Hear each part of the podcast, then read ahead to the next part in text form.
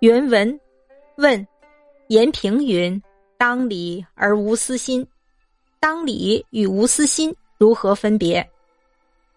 先生曰：“心即理也，无私心即是当理，未当理便是私心。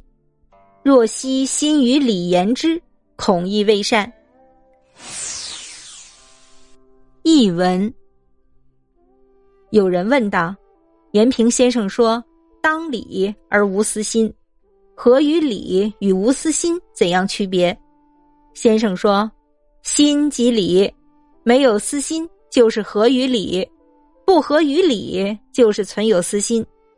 如果把心和理分开来讲，大概也不妥当。”